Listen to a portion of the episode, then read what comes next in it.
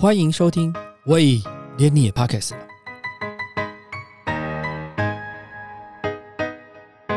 大家好，我是威廉。最近有一部公共电视的电视剧引起很多的讨论，耗资上亿元打造的《茶经》，它的故事灵感来自于真实人物跟历史，在视觉上采取了俄扬折中的风格，细腻展现出当时时代的氛围，被誉为是最美的台剧。茶经是叙述在一个大时代底下，人们坚持理想、努力克服困境的故事，也是女主角张艺兴从娇生惯养的千金小姐蜕变成为独当一面成功女性的成长史。她的服装不仅反映出自身的人生经历跟成长，也是一九五零年代的时尚写照。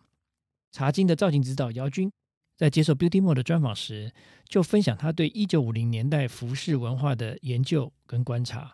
以及他如何透过造型展现茶经故事中张艺兴从一个小公主。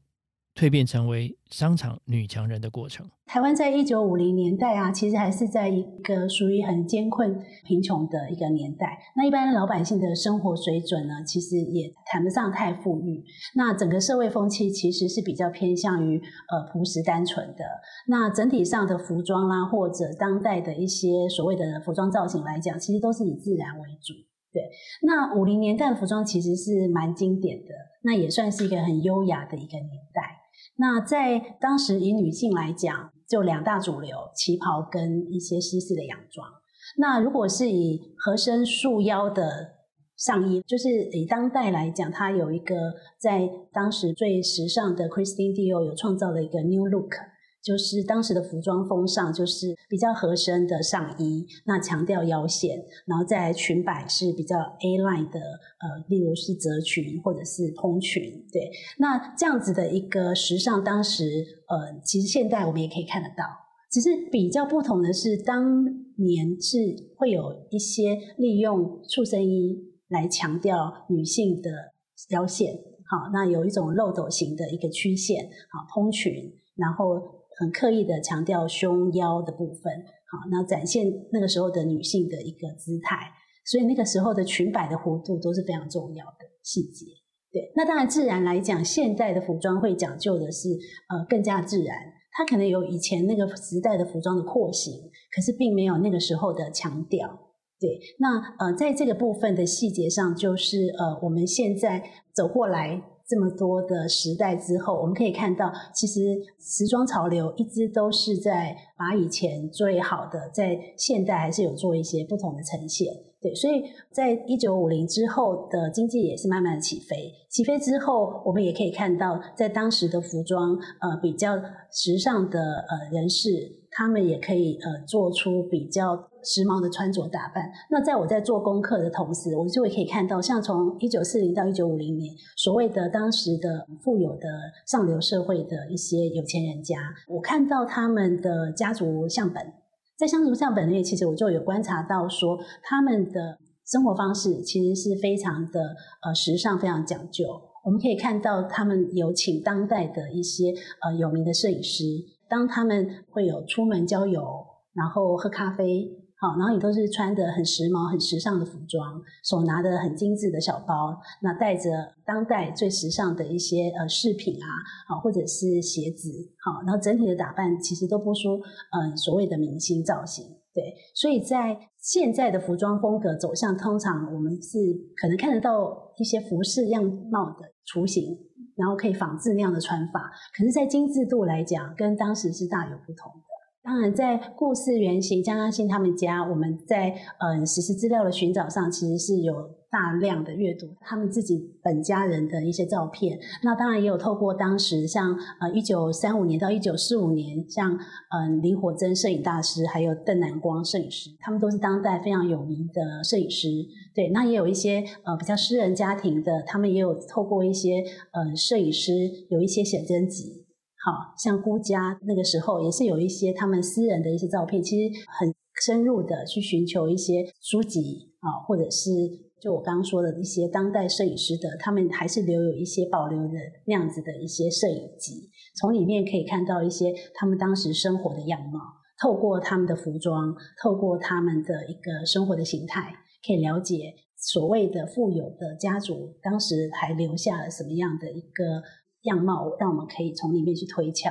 对，所以这次的故事里面，像张艺兴他们家哦，就是你可以看得到，我们想要呈现的，就是比较偏当代的一个社会阶级不同的，跟一般的庶民是有所不同的。那当然，我们在剧集里面也有一些呃庶民方面的百姓，像茶农啊，啊，就他们的生活模式也是可以看得到的。他们当时的服装大部分都是透过定制。来制作，就是都是有特别的裁缝师。举例以女装来讲，其实在一九四零年的时候，日本殖民时期的时候，就已经有一些引进了一些日本的时装杂志。对，那时候的一些比较呃时尚的、追求潮流的呃年轻女士，她们就会去追求那样子的一个时尚，参考里面的流行杂志里面的样式。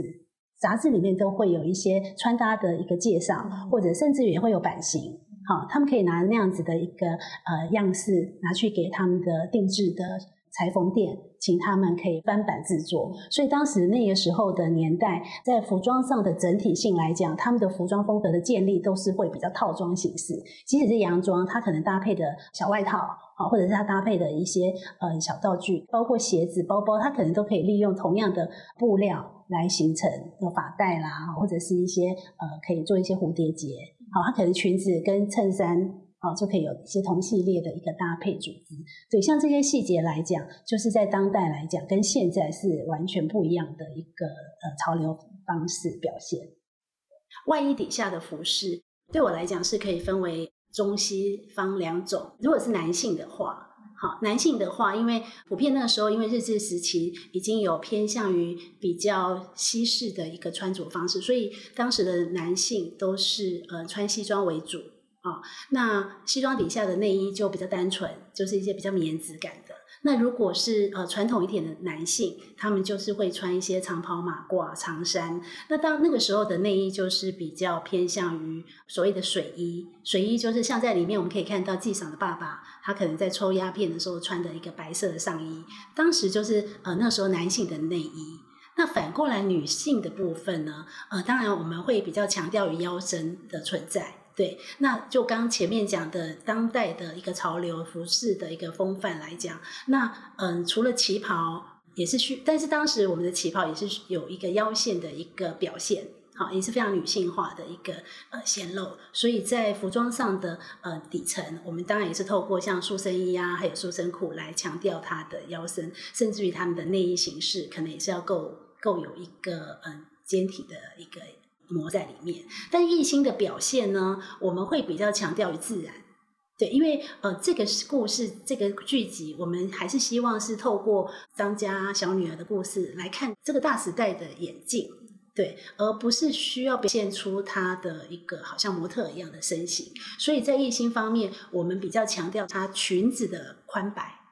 所以在裙子的底下，一件裙子都是有加上蓬裙的，就会让她的裙摆的弧度。可以更有风范啊，然后也带有一点小小的气势，好，就是当她在走动的时候，身体的那个弧度也是会比较女性化一点。对，那当然，如果是一般的女生，可能条件环境没有那么好的，她可能就不会去强调呃这个裙摆的一个坡度。所以在衣服底下衣心的部分，呃，我们会有一个比较保守的背心，啊，就是例如说有些衣服我们不会让它透色。哦，就是会有一种呃比较日式女生矜持一点的，所以我们就是棉质的内衣穿在里面，好，那会有利用一些蓬裙的部分。那反而是夏目雪的旗袍，哦，我们就会强调更强调一下这样子的一个腰身曲线。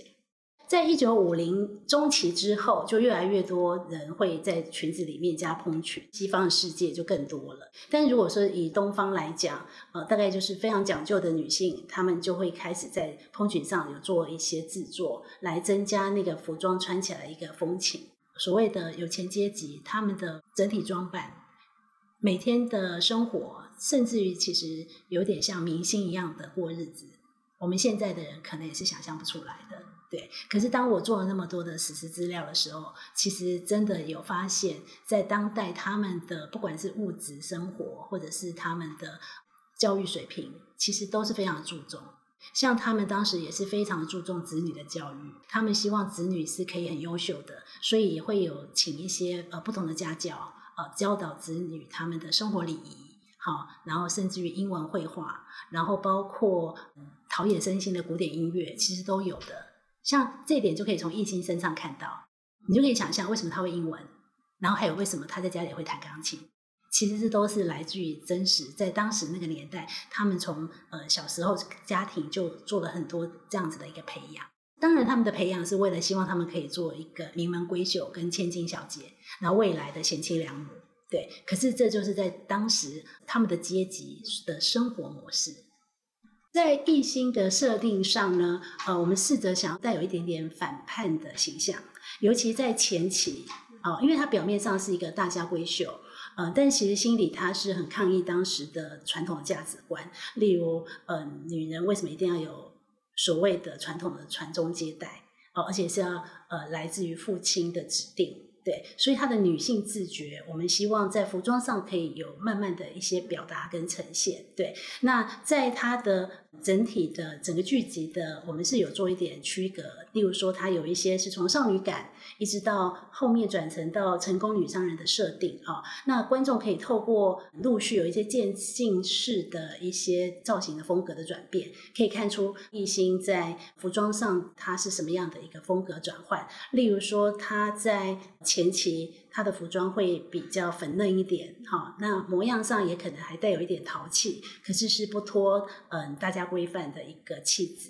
对。那在中段的时候，我就会呃稍微让它的颜色慢慢的稍微缤纷起来，好，就是也强调他开始更有一个自信，哦，他替父亲开始有掌舵了他们的企业家族。对，所以呃，在中期的时候，服装上的表现呢，除了呃一样衔接前面的小女生的一个洋装的模样啊，但是还会利用一些呃，可能有一些针织外套或者是一些小外套，来增加呃，她慢慢开始进入呃新社长的模样，可以跟一些外国人谈生意啊，或者是她在面对茶商，在跟他们在做很多的协商的时候，有她的一个。开始建立他自己的自信心的气度。那同时在这个阶段，我也会利用一些领巾来做一些属于他个人的一个呃风情的表现。好，那也代表了他开始越来越有一个女性自觉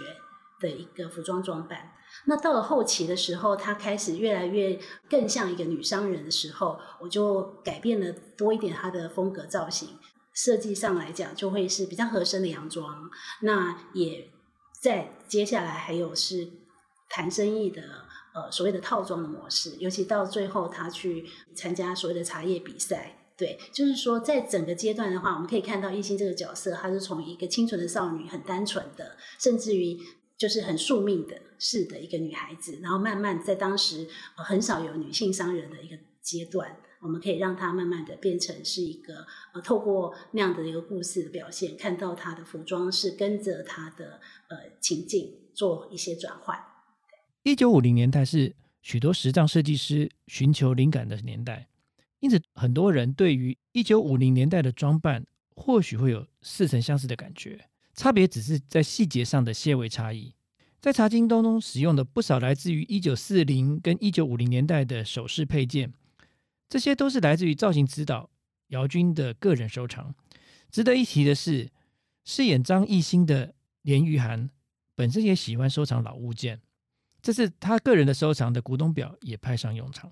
里面其实有蛮多老件，其实是来自于我个人的收藏啊，尤其像夏目雪的一些领针啊、胸针啊，对，然后一些呃珍珠耳环啊、珍珠项链，对。其实古董的呃部分，大概从四零年代到五零年代都有。那都是有些是我从 eBay 的网站上啊之前就有买过的，对。那或者是我也曾经去在上海的一些老市集收集了那些古董的胸针，还有耳环，但是大概比较偏饰品类的。那包括夏目雪的手表，对，女表比较多。对男表我就比较没有收集，那那个时间点大概都是落在四零到五零年之间。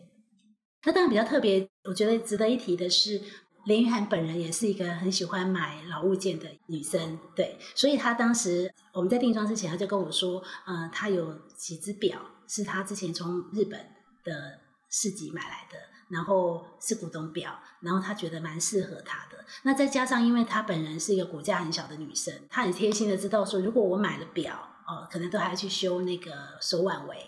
所以呢，她就觉得如果可以用的话，她就觉得就是可以让我这边可以。戏里面可以让他用上，因为就是可以一心用这样。那后来在定妆的时候，我们有看了一下，觉得哎挺适合的，而且因为她的古董表都是针对她的呃手围嘛，有在做调整过，而且也是可以动的手表，古董表，所以呃在我们看到戏里面的手表都是来自于林雨涵自己本人的，对，所以呃很高兴他的手表真的非常漂亮，然后也很适合。易清在中期的时候，呃，我有让他就是开始有做了一些领巾的设计安排，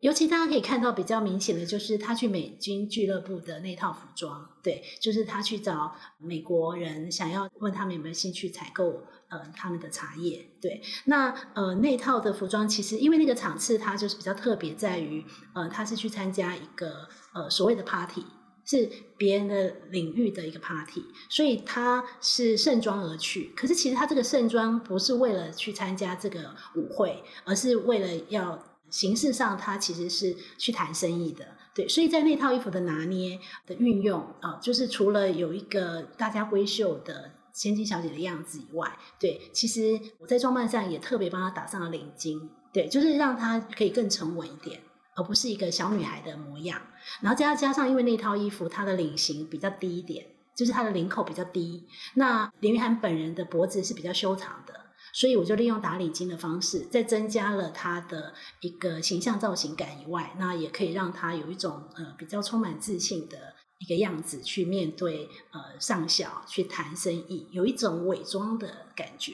所谓的伪装是指呃那个自信的部分。对他，因为他有一种不安心的感觉，对，有一种充满信心，但是又有一种不安心的感觉。那从这个阶段开始，其实在后面中期的安排上，有就越来越多的领巾。可是这个领巾的拿捏，其实还是需要的。就是我会特别顾及到，有些呃服装还是以需要做一些这样子的一个设计的时候，我才去。做领巾的搭配，而不会造成每一场戏都用领巾。在当代的男士呃绅士帽，其实也算是一个潮流，不管是西式或中式，对，在当代来讲。可是，在我们定妆的时候呢，我们也做了很多的参考跟讨论。好，那包括定妆的时候，让演员试上那个一些男士的礼帽。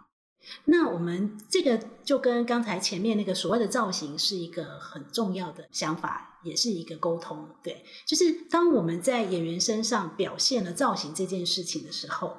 它是不是合理？哦，跟剧情还有跟当代的一个氛围，其实是有很大的关系。好，那因为我们的剧集其实呈现上来讲，还是室内多于户外。对，那当我们嗯，角色戴很多帽子的时候，就是当你在造型上设计他很多帽子的时候，其实有时候就会太造型感。